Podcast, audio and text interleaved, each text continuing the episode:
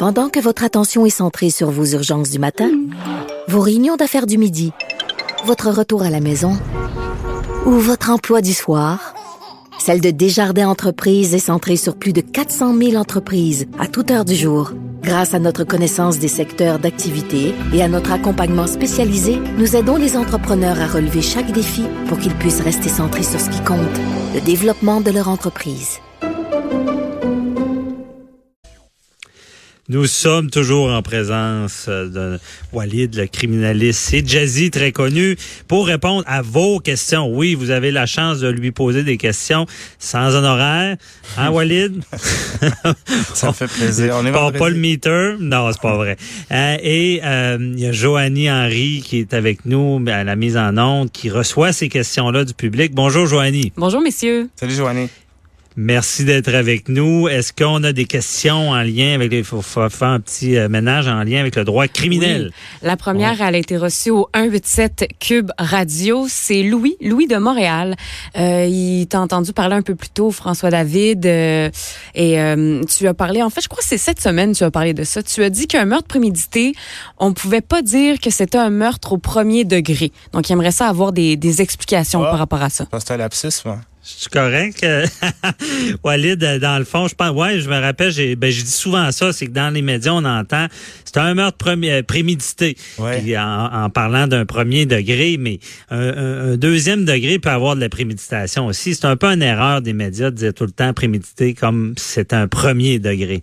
Euh, un meurtre au premier degré, un meurtre prémédité, c'est un meurtre qui a été planifié à l'avance. Ça n'a pas besoin d'être une longue planification, mais c'est c'est c'est quelque chose qu'on on, on considère plus grave d'avoir préparé ou on a conçu dans sa tête le meurtre à l'avance versus un geste spontané qui qui ça reste répréhensible, mais c'est c'est considéré comme moins grave. Alors euh, et, et, et- à la cour, mais là les meurtres ça devient compliqué, mais on y va par élimination. Alors on parle des homicides, euh, des des homicides coupables, c'est-à-dire enlever la vie, et après ça il y a des degrés d'homicide. Et, et on y va par élimination. Meurtre au premier degré, c'est-à-dire un meurtre avec un élément de planification.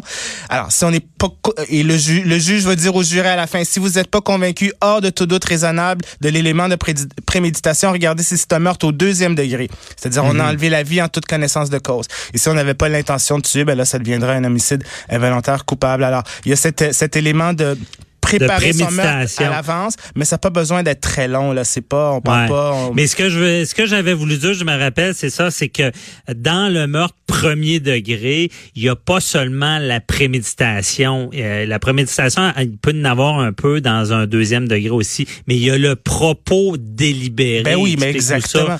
Ben, Euh, c'est- si- c'est pour ça que je dis, euh, souvent on fait une erreur de dire c'est un meurtre prémédité en disant que c'est un premier degré, parce que le deuxième pourrait avoir de la préméditation aussi. Euh, oui, ben la préméditation, euh, juridiquement parlant, c'est-à-dire au, au niveau de la cour, là, pour que ça... Disons les choses co- concrètement. Si tu es trouvé coupable de meurtre au deuxième degré, euh, ce sera pas 25 ans minimum. Dans les deux cas, c'est de l'emprisonnement à vie, mais la libération conditionnelle, ça va varier et euh, entre 10 et 15 ans versus 25 ans, il y a une grosse différence. Ce qu'on va regarder, c'est est-ce qu'il y a un élément de préméditation ou est-ce que c'est de propos délibérés? Euh, Ça, c'est le premier. Le propos délibéré, explique-là, c'est quoi? C'est le pour puis le contre? ouais. C'est un peu quelqu'un qui réfléchit à son affaire? Ben, c'est, vers- un geste spontané et préparé. Alors, le propos délibéré, c'est je le fais en toute connaissance de cause. Et l'élément de préméditation, c'est est-ce qu'il y a une planification derrière le geste que j'ai commis versus euh, un geste plus spontané, soudain, euh, meurtre au deuxième degré? Il y a, c'est, volontaire, il y a un, un élément volontaire à notre geste, mais il y a plus, on est dans un contexte de, de, de, de spontanéité. Là, c'est une, une bagarre peut-être dans un bar et là, ça dégénère et là, euh, mon excès de rage devient plus important et là, soudainement, j'ai le goût de le tuer. Euh, bon, c'est sûr que mon geste est volontaire, mais c'est pas assimilable à euh, euh, la préméditation, le propos délibéré dans, dans le cas d'un meurtre au premier degré où il y a un niveau de, de, de, de, de prépa- préparation et l'élément volontaire. Là. Plus, plus évolué, parce qu'on pense, mettons, à, à Richard Bain, là, que ben, tout le monde connaît, Ouais. qui avait tenté de tuer la, la première ministre. Ouais, Bon. au métro, l'ancien métropolis, là, ce qu'on Ouais, appelle le TELUS aujourd'hui à, à Montréal, ouais. Ouais, c'est ça. Dans le fond, si, les gens disent, ouais, mais lui, c'est il a été euh, reconnu coupable deuxième degré euh, et d'un meurtre deuxième degré, mais on dit, ben, il a quand même prémédité un petit peu de quoi. Il a quand même mis les, les, les, armes dans sa voiture, pris sa voiture, puis s'est rendu. C'est ça que je dis, c'est qu'il peut y avoir un peu de préméditation quand même dans un deuxième degré. Là. Absolument. Dans son cas, à lui, c'était, euh, il y, a beaucoup de gens qui ont été surpris de ce verdict-là parce que ça avait de l'air mhm. très prémédité son affaire. euh, euh, mais là, on est dans la cause particulière de Richard Wayne, puis il y avait aussi un élément de santé mentale quand même assez important dans cette cause-là, et peut-être que le jury n'était pas convaincu d'une non-responsabilité pour cause de troubles mentaux, mais pensait pas qu'il était capable de, de planifier aussi euh, la, ben, de façon aussi. Il, avait, il, devait pas avoir ce fameux propos délibéré. Ben, c'est ça. Fait que, fait que, fait que c'est un bon exemple. Mm-hmm. Non, c'est ça. Ben, merci beaucoup. Euh, et euh, Joanie, prochaine question? La prochaine question, c'est de Alain d'Outremont. Alain qui demande quelle est la différence entre un criminaliste et un criminologue? Ah, ça c'est une bonne question. Ça, euh, c'est la, on parle de langage, mais c'est deux métiers euh, totalement différents. Un criminologue, c'est quelqu'un qui étudie en criminologie.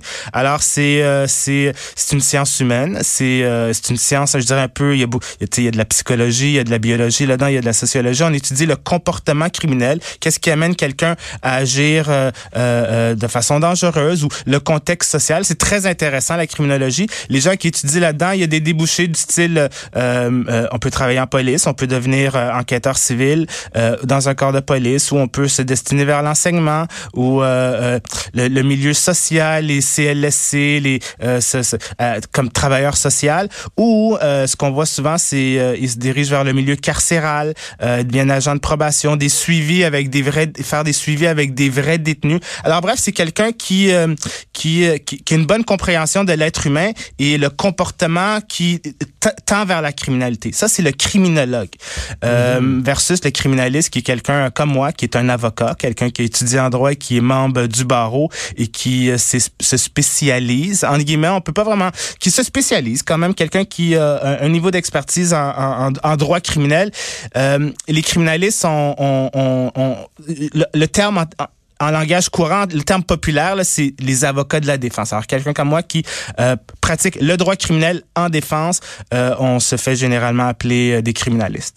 Mhm, criminaliste.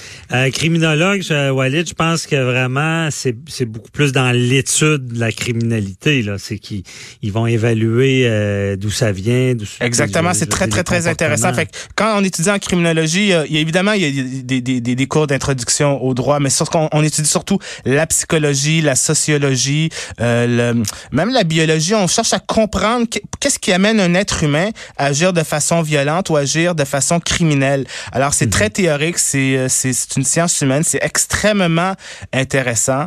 Euh, Tandis que le criminaliste, lui, il va défendre quelqu'un qui était, j'allais dire, les criminels, il défend pas les criminels, il défend quelqu'un qui était accusé. Il va mettre tout en, en, vigueur les principes du droit pour le défendre. C'est un avocat. Alors, c'est un avocat, c'est quelqu'un qui connaît la loi et qui sait euh, euh, comprendre et euh, interpréter et plaider la loi et qui, quand quelqu'un a des problèmes, il se retrouve devant les tribunaux. seuls les, les, les, avocats peuvent s'adresser à un juge. Monsieur, si tu te faisais accuser, ou bien tu te représentes seul, ou bien tu as besoin d'un avocat criminaliste. Tu peux pas demander à ton cousin de parler pour toi devant le juge. Le mhm. juge va juste entendre quelqu'un qui se représente seul ou quelqu'un qui est membre du barreau. Alors le membre du barreau, c'est un criminaliste, un expert en loi euh, du droit criminel et qui a l'habitude de, de, des règles du droit criminel et qui a l'habitude de plaider devant les tribunaux et qui a le droit exclusif en fait. C'est seuls les membres du barreau, à part un justiciable qui se représente seul évidemment, seuls les mhm. membres du barreau peuvent aller devant le juge et, et parler, faire des représentations. Alors c'est un métier important c'est un métier difficile, c'est un métier que je pratique depuis 15 ans. Euh, et c'est un métier qui, euh, pour devenir un meilleur avocat en droit criminel, au fil des ans, j'ai appris qu'il était utile de regarder justement des fois en, criminologie. Tu sais, ça, ça, ça permet d'expliquer, mieux comprendre, et expliquer un comportement, le mettre dans son contexte. Mm-hmm. bien répondu. Et d'ailleurs, on peut en profiter. Justement, un criminaliste, bon, un avocat qui fait du criminel pas mal exclusivement. Ouais. Après ça, tu as les civilistes qu'on appelle, bon, il fait pas mal du civil, du civil. Et dans le civil, ben, il y a plein de branches. Il y en a qui font euh, euh, du familial, du euh, familial, de- c'est ça. Bon, tu as, ces branches-là, ils appellent civilistes. Et il y a aussi les généralistes, comme moi j'ai été pas mal tout le temps. OK, OK. Généraliste, euh, généraliste, j'ai fait du criminel autant que du civil et euh, dans un bureau. Il y en a aussi qui Dans font- quel qui district? sont- euh, Québec. OK, OK, plus OK. Québec. Parce qu'on en voit moins à Montréal des généralistes. Il y ouais, en a, ouais, euh, c'est ça, il y en a moins. Ben, comme généraliste connu, ben, Maître La Rochelle, qui, qui, oui, on va dire c'est un criminaliste, mais c'est quand même. Ouais, mais lui, je pense que c'est- c'est- Il est généraliste aussi, là. Ouais, lui, c'est plus choses. une lég... Ouais. c'est c'est c'est euh, c'est quelqu'un de sourdoué qui est bon à tout ce qu'il fait, je pense. Parce que ben, Maître La Rochelle, c'est ça, on le voit beaucoup en criminel, mais je me rappellerai toujours, Il il, a fait des il de gagné un jugement contre la Banque de Montréal de 42 millions. Donc, le, le recours collectif dans l'affaire Norbeau, plusieurs recours collectifs. Oui, je pense vrai. des grosses causes de faillite ou des ou en droit des Mhm. assurances. Il est, euh, il est, il a sa- la, la capacité d'être bon dans, dans tout ce qui touche. ben, c'est un, généraliste. Souvent, un généraliste. On voit plus de généralistes dans les petites, plus petites régions. Aussi. exactement. Euh, On en voit Montréal, c'est euh, c'est un bassin Ouais. de spécialistes quand même. C'est ça. Vu l'environnement, c'est la, la métropole. C'est plus du- facile de se spécialiser. Là. Oui. Ouais. Mais c'est important. Bon, mais les bien répondu. On a fait le tour de ça. Et euh, Joanie, on a le temps pour une petite dernière. Oui. Ben, il y a une question qui vient tout juste de rentrer par texto. C'est Chantal de Laval. OK. Elle aimerait savoir des explications sur euh, quand un criminel se fait donner la, la peine de, de prison à vie, qu'est-ce que ça signifie réellement pour lui? Ben, ça Vas-y, va dépendre du crime. Il y a très, il y a pas beaucoup de crimes qui, euh, qui sont passibles de l'emprisonnement à perpétuité. C'est le, plus, le, le- c'est la plus grosse sentence possible. C'est, euh, en fait, c'était la coche en dessous de la peine de mort. Lorsqu'on a aboli la peine de mort, ben, ça devenait pri- l'emprisonnement à perpétuité. Euh, euh, c'est surtout des causes où ça, il y a, y a eu mort d'homme. Alors, meurtre, euh, meurtre au premier, on en parlait un peu plus tôt, meurtre au premier degré, meurtre au deuxième degré, où il y a des causes de, de, de, de conduite dangereuse causant la mort. Ou non, ça, c'est 14 ans. Mais il y a certains crimes qui peuvent être passibles lorsqu'il y a utilisation d'une arme à feu. Euh, alors, l'emprisonnement à perpétuité, ça veut dire qu'on va être sous le contrôle de l'État jusqu'à la fin de ses jours. Ça veut pas dire qu'on va être incarcéré euh, euh, euh, tout ce temps-là jusqu'à sa mort, mais peut-être. Je veux dire, il y a... On, alors, on est on a une peine d'emprisonnement. Il va falloir qu'on fasse du temps ferme en milieu carcéral. À un moment donné, on peut être devenir admissible à une libération conditionnelle. Alors, par exemple, pour le pire des crimes, meurtre au premier degré, c'est prison à vie, mais je deviens admissible à la libération conditionnelle après 25 ans. Il faut que je fasse mi- un minimum de 25 ans ferme. Après ça, je peux devenir admissible à la libération conditionnelle. Euh, Ça veut pas dire que je vais obtenir la libération conditionnelle. C'est là que ça rejoint la question, pour comprendre qu'est-ce que ça veut, veut dire l'emprisonnement à perpétuité. Je demande une libération conditionnelle quand je deviens admissible à pouvoir le, faire. Ça veut pas dire que je vais l'obtenir. Et même si je l'obtiens, si j'obtiens une libération conditionnelle, je sors de la prison, mais je demeure un détenu à vie parce que je vais être soumis à des, conditions restrictives euh, sous le regard d'un agent de probation qui relève de la Commission nationale des libérations conditionnelles. Bref, je vais devoir respecter des conditions et on va me surveiller jusqu'à la fin de mes jours. Alors même si c'est pas de la prison dans un pénitencier, dans un environnement carcéral, on n'est pas totalement libre. On peut pas, euh, va pas nécessairement pouvoir quitter le pays, etc. Peut-être qu'on va avoir un couvre-feu, peut-être qu'on va avoir un périmètre, on va avoir des interdits de contact. Alors on demeure sous le contrôle de l'État jusqu'à sa mort. Mhm, bien dit. On oublie souvent ça. Prison à vie, ben, les meurtres premier degré, deuxième degré, c'est pas 10 ans minimum ou 20... Ben oui, c'est 10 ans minimum, 25 ans minimum, mais c'est la prison à vie. Quand même, le contrôle est là. Merci beaucoup, euh, Walid et Jazzy, plaisir. de nous avoir bien, d'avoir bien répondu au public.